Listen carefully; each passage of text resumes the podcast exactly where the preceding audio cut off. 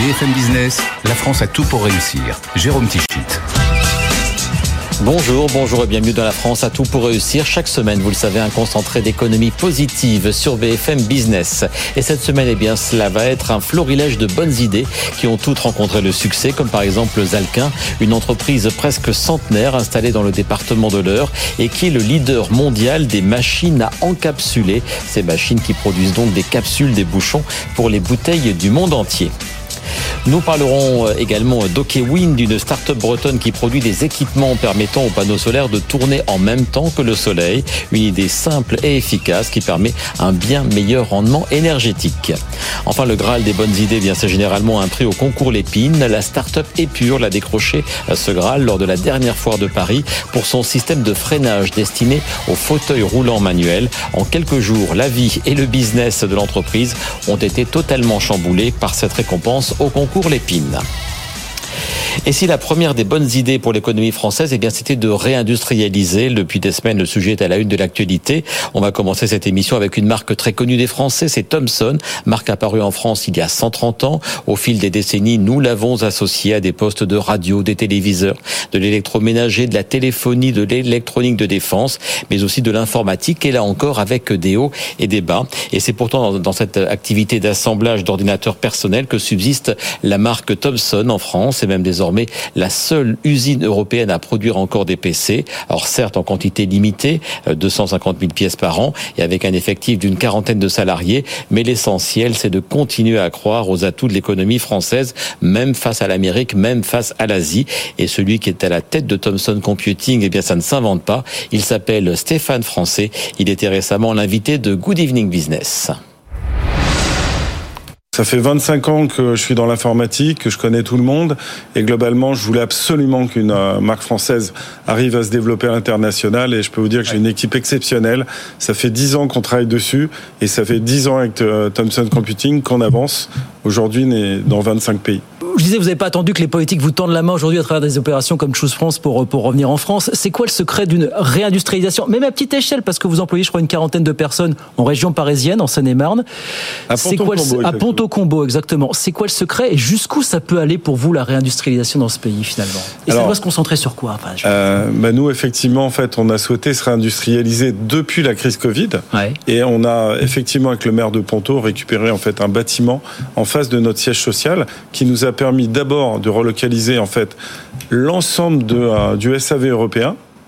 Et après, évidemment, sur euh, des productions plutôt moyenne gamme, haut de gamme, euh, produire vraiment français en assemblant avec un personnel extrêmement bien formé et effectivement qui a une compétence et une envie aussi de faire réussir la France. Moi, j'aime beaucoup, par exemple, qu'au bout d'un certain temps, la société donne des actions en fait aux membres aux managers, mais à l'ensemble du personnel.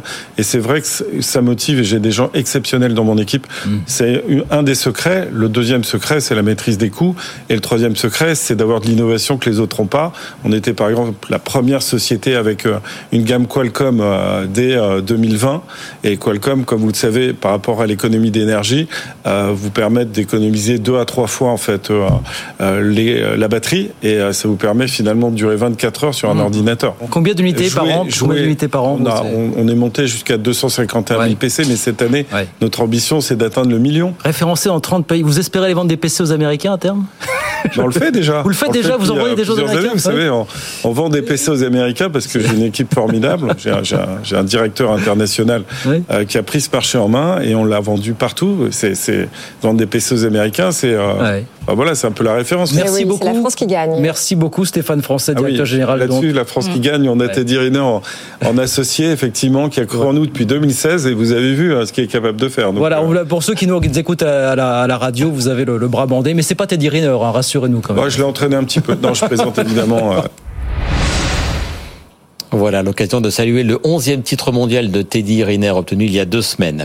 On était donc en Seine-et-Marne avec euh, Thomson Computing, direction à présent le département de l'Eure, précisément à Montreuil-l'Argilé, siège de l'entreprise Alquin, créée à l'origine à Paris dans les années 1930.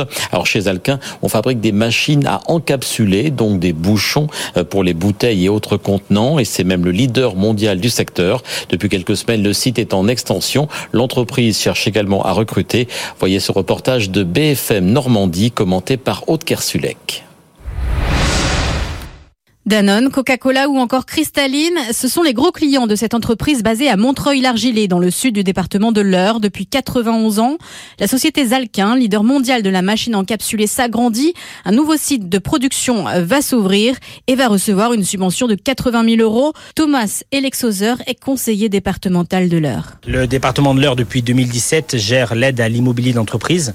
Donc c'est près de 3 millions d'euros qu'on a positionné euh, sur euh, ces investissements, euh, qui a représenté près de 150 emplois créés dans le département de l'Eure. L'entreprise compte créer aussi une cinquantaine d'emplois et cherche à recruter des perles rares. C'est ce qu'explique Laurent Fournier, le président de Zalquin. On a des ingénieurs qui font une heure, une heure et demie tous les, tous les jours pour venir, pour venir ici, qui habitent sur Caen, sur Rouen. étant en forte croissance, on a besoin d'attirer des nouveaux talents. La commune de Montreuil-l'Argilé compte 800 habitants. Avoir une entreprise mondiale est donc un avantage considérable pour l'attractivité de son territoire. Il y a beaucoup de commerces qui, je crois, n'existeraient plus si Zalquin n'était pas là. Donc ça fait partie, c'est une responsabilité euh, sociale. Avec un chiffre d'affaires de 75 millions d'euros et plus de 400 salariés, l'entreprise Zalquin est un des plus gros employeurs du département de l'Eure. Voilà, un leader industriel mondial, pas forcément très connu, mais qui fait vivre tout un territoire. C'est exactement ce que l'on aime vous montrer chaque semaine dans la France à tout pour réussir. Et on va poursuivre à présent avec deux sujets dans l'air du temps, le photovoltaïque et les bornes de recharge électrique. Alors on commence avec les panneaux solaires, ou plutôt les trackers solaires. OkWind, jeune société bretonne entrée en bourse il y a un an. OkWind propose donc des trackers solaires qui permettent aux panneaux de suivre le soleil. Évidemment, cela donne beaucoup plus de rendement énergétique et cela permet aux clients entreprises mais aussi des particuliers de plus vite rentabiliser leur investissement grâce à l'autoconsommation de l'électricité produite. Louis Maurice, le président d'Okewin, était récemment venu en parler sur le plateau de Tech Co. L'autoconsommation, c'est 1% de la production nationale en France, c'est 10% en Allemagne. Ouais, donc on a encore du chemin. On a encore du chemin. Ça veut dire quoi? Ça veut dire que si vous donnez la possibilité à chaque citoyen de produire elle-même son énergie, eh ben, il va en prendre soin de cette énergie. Il va savoir l'utiliser avec efficience. Ça va le responsabiliser. Ça va le responsabiliser, et puis il va avoir la sensation de connaître. Et donc, Kevin s'est bâti hein, sur deux thèmes la génération d'énergie en circuit court et en proximité. Et derrière la génération d'énergie, donc ça veut dire quoi? Ça veut dire qu'on produit de l'énergie, mais on a attelé des blocs technologiques de management de l'énergie. À savoir qu'il faut savoir utiliser l'énergie convenablement, avec efficience, pour donner une autonomie globale par site, aussi bien pour chez soi que pour euh, l'industrie, que pour l'exploitation agricole, qu'il soit suffisamment signifiant. Qu'est-ce que c'est suffisamment signifiant pour nous? C'est d'être au-dessus de 50% d'autonomie énergétique par site. Alors les panneaux solaires, on, connaît, hein, les panneaux photovoltaïques. Bien sûr. Les, vôtres ont une particularité, c'est qu'ils tournent. Oui. Euh, en fait, ils suivent le soleil, c'est oui, ça? Ils suivent le soleil. Alors pourquoi ils suivent le soleil? Juste, je suis un tout petit peu technique, François. Euh, les panneaux solaires, c'est du silicium. Ce sont des cristaux que lorsque le rayonnement du soleil frappe le cristal à la perpendiculaire du cristal, le rendement est maximal. Et donc, euh, on a développé un tracker qui a des fonctions biaxes. Donc, euh, ça suit le soleil, quelle que soit l'heure du jour et quelle que soit la saison. On est toujours perpendiculaire au rayonnement. Et donc, le rendement est maximal. Et le rendement est maximal. Résultat des courses, on a une production à ISO puissance installée qui est de 70 à 80% de plus. Ça veut dire qu'on apporte 70 à 80% de moins de panneaux de l'environnement asiatique. Et au-delà de ça, on a un courant produit qui est de type constant. Et donc c'est facile d'injecter un courant qui est stable dans une installation. Tandis que c'est beaucoup plus difficile de, manager et de gérer hmm. un courant instable tel que, tel que sont les installations en fixe. Aujourd'hui, vous réalisez un peu plus de 10% de votre chiffre d'affaires, les 10-15% auprès des particuliers.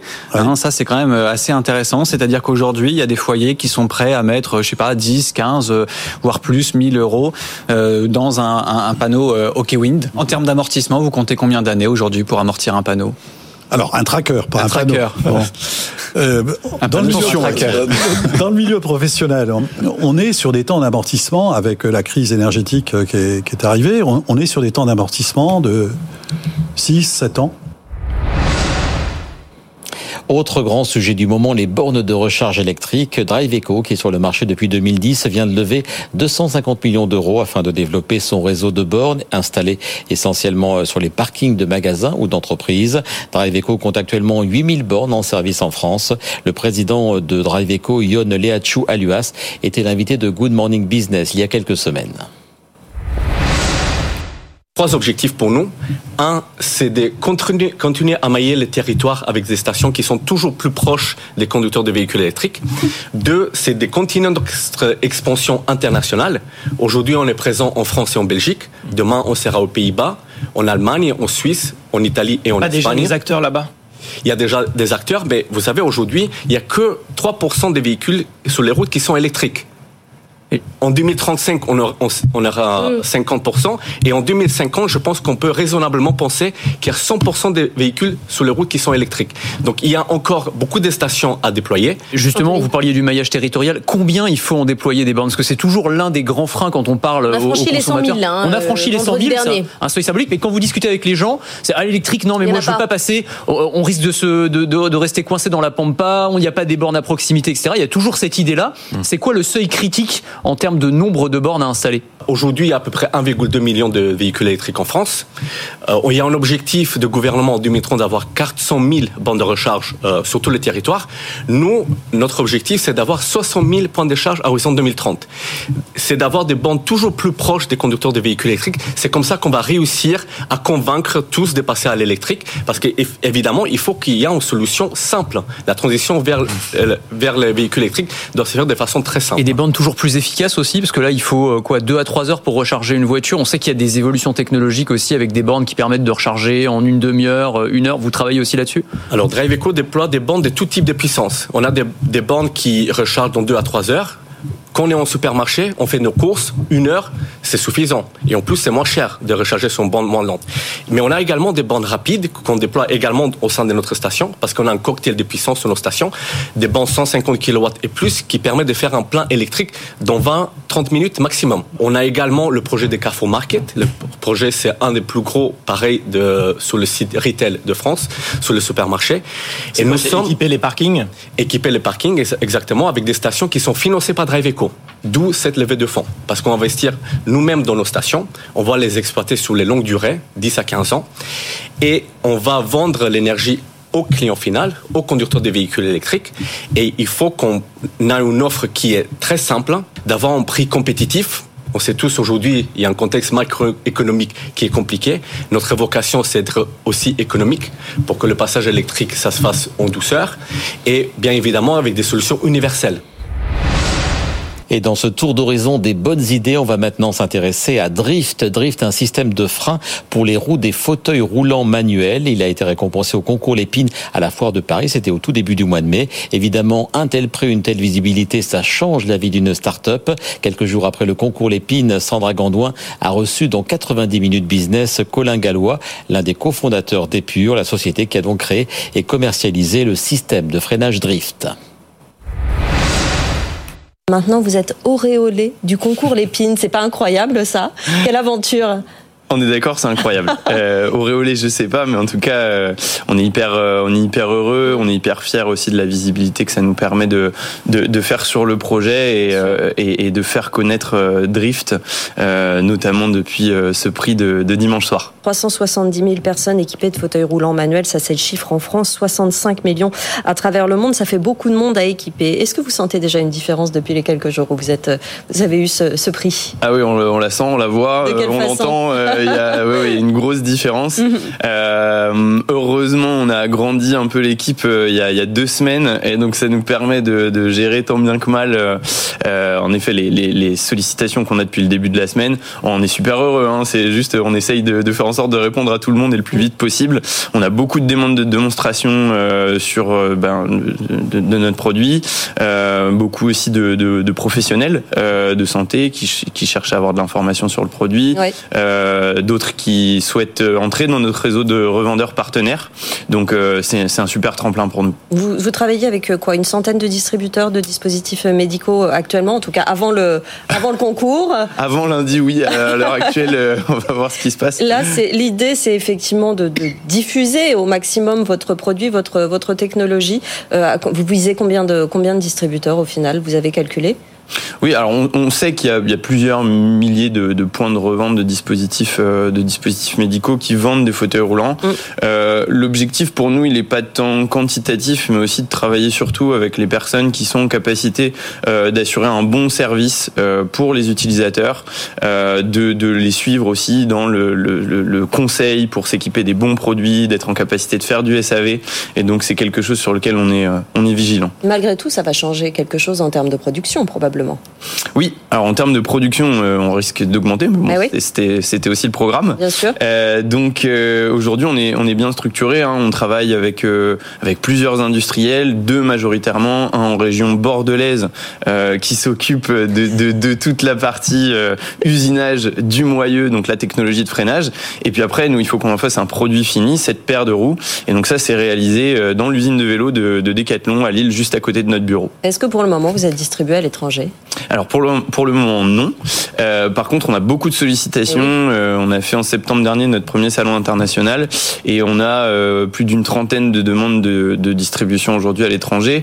Mais on a vraiment à cœur de faire nos preuves sur le territoire français dans un premier temps, d'apprendre, d'avoir les retours. Hein. Aujourd'hui, on a une petite cinquantaine d'utilisateurs qui roulent avec le produit depuis début février.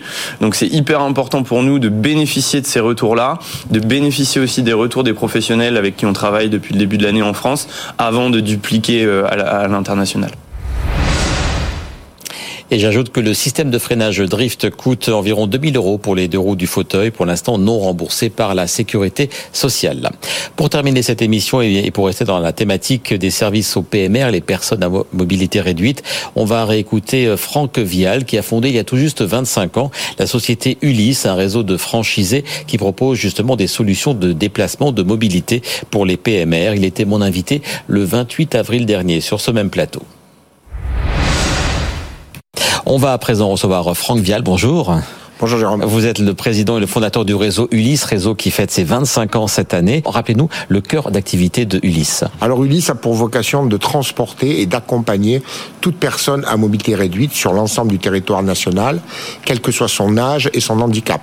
Donc nous exerçons auprès de différents publics avec tout type de pathologies, handicap moteur, sensoriel, dû à l'âge, euh, handicap mental bien évidemment aussi avec plus ou moins avéré. On estime que ça représente 10% de la population, on est 67 millions, donc 6 à 7 millions, hein, c'est bien cela Exactement, tous les chiffres convergent et sont à une moyenne d'au moins 10% de personnes en situation de handicap. Et donc bien évidemment c'est prioritairement cette population qui, qui nous préoccupe. Donc lancement dans les années 90. Comment vous vous êtes lancé dans cette entreprise entrepreneuriale, dans cette aventure entrepreneuriale? Eh bien moi-même j'ai été jeune autrefois et j'ai vécu un parcours euh, un peu étudiantin. Puis à la suite d'un accident, euh, les plans et mon, objectif professionnel a été a dû être remodifié et je me suis confronté euh, tout simplement au problème de, de déplacement, de mobilité déjà à l'époque il y a plus de 35 ans en arrière. Et de là a émergé progressivement cette idée de créer un concept un peu innovant qui permettrait à tout un chacun de bénéficier de transport pour aller reprendre des études en scolarité, à son travail, ou tout simplement bénéficier de loisirs à l'époque, rien n'existait, tout était en construction, et on a eu bah, cette, euh, cette volonté, cette ténacité peut-être après coup, euh, puisque j'ai démarré avec un véhicule, un chauffeur à temps partiel et un véhicule d'occasion. Voilà un peu le euh, l'image. Il fallait trouver d'autres solutions. Voilà, qui n'existaient pas ou qui qui existaient peu en fait. Hein, qui existaient très peu, et en tous les cas, elles n'étaient pas formalisées, elles n'étaient pas professionnalisées, elles n'étaient pas telles que je les imaginais, parce que transporter des gens, c'est aussi garantir en permanence, et ça va de soi aujourd'hui. Mais à l'époque, c'était pas le cas. La qualité, un service, une sécurité, euh, un accueil, une prestation. Un module de chauffeur accompagnateur ben, n'existait pas, on l'a créé. Euh, des véhicules classiques, certes aujourd'hui avec tout le confort climatisé, ça n'existait pas. Bref, le minimum pour moi, mais c'était pas la généralité de tous. Donc on a essayé durant ces 25-27 années d'apporter cette qualité à l'ensemble des personnes qui en avaient nécessité. Et vous ne faites pas de déplacement ou très peu pour les particuliers. Vous n'êtes ni taxi, ni VTC, ni VSL. Vous, vous travaillez travaillez donc essentiellement pour des établissements, c'est ça? Nous sommes absolument complémentaires de tout ce qui peut exister par ailleurs, et c'est pour ça que l'aventure d'Ulysse a aussi rapidement progressé, parce qu'elle n'a jamais euh, entaché d'autres corporations, bien au contraire, on a le plaisir de travailler avec des taxis, avec des euh, VTC, avec tout type de, euh, de, de, de transporteurs qui ont d'autres manières de fonctionner. Nous, on s'appuie sur des fonctionne, un fonctionnement de, de transport régulier qui, la plupart du temps, sont issus de mannes financières publiques au travers différentes délégations de services publics notamment. Et donc vous travaillez avec des établissements scolaires, établissements de soins, de santé aussi? Voilà, alors on a trois grandes familles d'activités. La première, vous venez de la citer, ce sont les milieux d'établissements euh, scolaires classiques où tous les enfants vont, y compris ceux parfois avec un handicap qui peuvent suivre une scolarité quasi normale, de la maternelle à la faculté. Puis, en deuxième activité, nous avons ce que vous venez de citer également, les établissements spécialisés où là, des enfants et des adultes, voire même des aînés maintenant, puisqu'avec le plan Alzheimer, on a aussi des accueils de jour de personnes atteintes de la maladie d'Alzheimer que nous véhiculons quotidiennement à raison d'un trajet matin pour domicile, euh, établissement et retour l'après-midi. Et enfin, et notamment grâce à la grande loi du 11 février 2005 qui a porté sur l'amélioration de la prise en charge des personnes handicapées, y compris dans le domaine du transport, on a mis en place des services spécifiques publics dédiés aux personnes à mobilité réduite qui ne peuvent utiliser les moyens classiques existants que peuvent être les PAM, les le PAM à Paris et dans toutes les régions et grandes métropoles, il existe des sigles publics, services publics, mais derrière, ce sont des sociétés, des grands opérateurs privés il y en a des très grands, très connus qui travaillent. Transdev, Keolis, on peut les, Exactement, on peut les citer, avec qui nous travaillons également main dans la main. Souvent, nous sommes les petits poussés face aux géants, mais on a euh, cette crédibilité, cette reconnaissance par nos pères aînés beaucoup plus le petit poussé est indispensable hein, pour, euh, pour, pour, ses frères et sœurs. Voilà, qui nous confie cette spécificité euh, plutôt que de l'exécuter en eux-mêmes. Alors, on est sur BFM Business, on va parler d'économie. C'est un, système de franchise, donc vous avez des franchisés un peu partout en France métropolitaine et outre-mer alors Ulysse aujourd'hui est le leader incontesté euh, en volume d'affaires et il est aussi le premier réseau en franchise puisqu'on est les seuls en France et en Europe euh, à euh, déployer notre enseigne sous un modèle de franchise, d'indépendants franchisés au nombre de 110 agences aujourd'hui réparties sur le territoire, ce qui représente environ 3800 salariés, autant de véhicules et un chiffre d'affaires qui a été atteint de 75 millions d'euros en 2022. Vous parlez de vos chauffeurs, conducteurs accompagnés il faut les former. C'est une de vos filiales aussi qui s'occupe de la formation qui est fondamentale. Exactement. Pour euh, permettre aux candidats, au départ candidats, avant de devenir franchisés, il faut qu'on explique le concept, ce qu'on est en train un petit peu de faire, mais aussi quels sont les services qu'ils vont euh, euh, bénéficier. Et notamment, le principe, un des principaux, c'est le centre de formation qui va d'ailleurs au départ former les franchisés au métier de Ulysse Transport et ensuite les collaborateurs, c'est-à-dire conducteurs, qui eux-mêmes vont aussi recevoir. Donc on a créé notre propre filiale être euh, formation. Être formation. Euh, et on a même récemment créé un e-learning sur tous les aspects théoriques. Donc on essaie aussi d'évoluer euh, et d'avancer pour permettre au plus grand nombre de d'accéder à notre franchise. Pour ce qui est des véhicules, ils sont mis à la disposition. Et enfin, il y a une centrale d'achat, il y a de la location. Comment est-ce que ça fonctionne en, quelques secondes? Parce que le temps. Oui, alors on va aller vite. Alors aussi là, pareil, on a créé d'autres filiales, Libertance notamment, qui est une centrale d'achat. L'année dernière, on a acheté 850 véhicules par exemple. Donc bien évidemment, les prix, même si aujourd'hui on parle d'inflation et qu'il y a un réel problème euh, au niveau des constructeurs, il n'empêche qu'on a des prix attractifs dont bénéficient bien évidemment l'ensemble de nos franchisés. Euh, un mot donc euh, aussi sur ce que vous apportez en termes de, de fonctions RH et des fonctions support que vous partagez. Comment ça se passe? Un système classique de franchisé aussi avec des royalties, un contrat d'abonnement? Exactement. Il y a un droit d'entrée pour accéder au savoir-faire, manuel opérateur qu'on appelle, qui est aujourd'hui de 30 000 euros. Puis ensuite, la première année, on n'a aucune redevance parce qu'on veut absolument que le franchisé se déploie de la meilleure manière qui soit sur son territoire, sa zone de chalandise. Et ensuite, on a un système de redevance qui est très faible par rapport au système. C'est 3% la première année jusqu'à 4 et ensuite, on a des effets de seuil au-delà desquels les chiffres d'affaires annuels le taux redescend, justement pour permettre aux franchisés de réellement se développer. Notre volonté, c'est qu'ils se développent au maximum. Toute dernière question, euh, Franck Vial, sur l'actualité. Il y avait la conférence euh, nationale pour le handicap euh, cette semaine à l'Elysée. Les annonces principales, remboursement à 100% des fauteuils et un milliard et demi qui vont être mis sur la table pour favoriser, améliorer l'accessibilité dans les lieux publics. Vos réactions à ces deux nouvelles? Je, je peux qu'être ravi par ces annonces toujours séduisantes de d'améliorer du côté d'améliorer la condition des personnes handicapées, et notamment sur celles qui en ont le plus besoin. je peux être que ravi de ça. Après, je peux regretter un peu puisque maintenant, euh, presque 40 ans en fauteuil roulant, j'ai vu pas mal euh, de politiques et de et d'annonces faites. Je regrette malheureusement que certaines lois, qui sont des lois extrêmement importantes et qui ont apporté des avancées extraordinaires en France, ne soient pas simplement appliquées et parfois à moindre coût sans forcément mettre de l'argent ou ça faire des effets d'annonce. On pourrait faire des choses très simplement avec beaucoup moins d'argent. Merci beaucoup Franck Vial, Merci à vous, président et fondateur euh, de venir. du réseau Ulysse. Ulysse, jolie référence littéraire, heureux qui comme Ulysse a fait un beau voyage de Joachim Dubélé. Merci pour votre venue. Voilà donc pour cette rediffusion de l'interview de Franck Vial. C'était les 25 ans du réseau Ulysse. C'était à la fin avril le mois dernier. Donc, on se retrouve nous la semaine prochaine et ce sera déjà le mois de juin pour une nouvelle émission de la France à tout pour réussir. Une émission spéciale consacrée aux agritech, ces startups qui accompagnent, qui transforment, qui améliorent l'agriculture française. Et mon invité fil rouge tout au long de l'émission sera Jérôme Leroy, le président de la ferme digitale, la structure qui chapeaute la plupart des agritech françaises. La France à tout pour réussir, vous le savez, c'est sur la télé, sur la sur le digital le vendredi à 14h30, le samedi à midi, le dimanche à 15h30 et bien sûr sur tous les supports et les plateformes qui diffusent BFM Business. Très bon week-end de la Pentecôte et à très bientôt sur BFM Business. BFM Business, la France a tout pour réussir.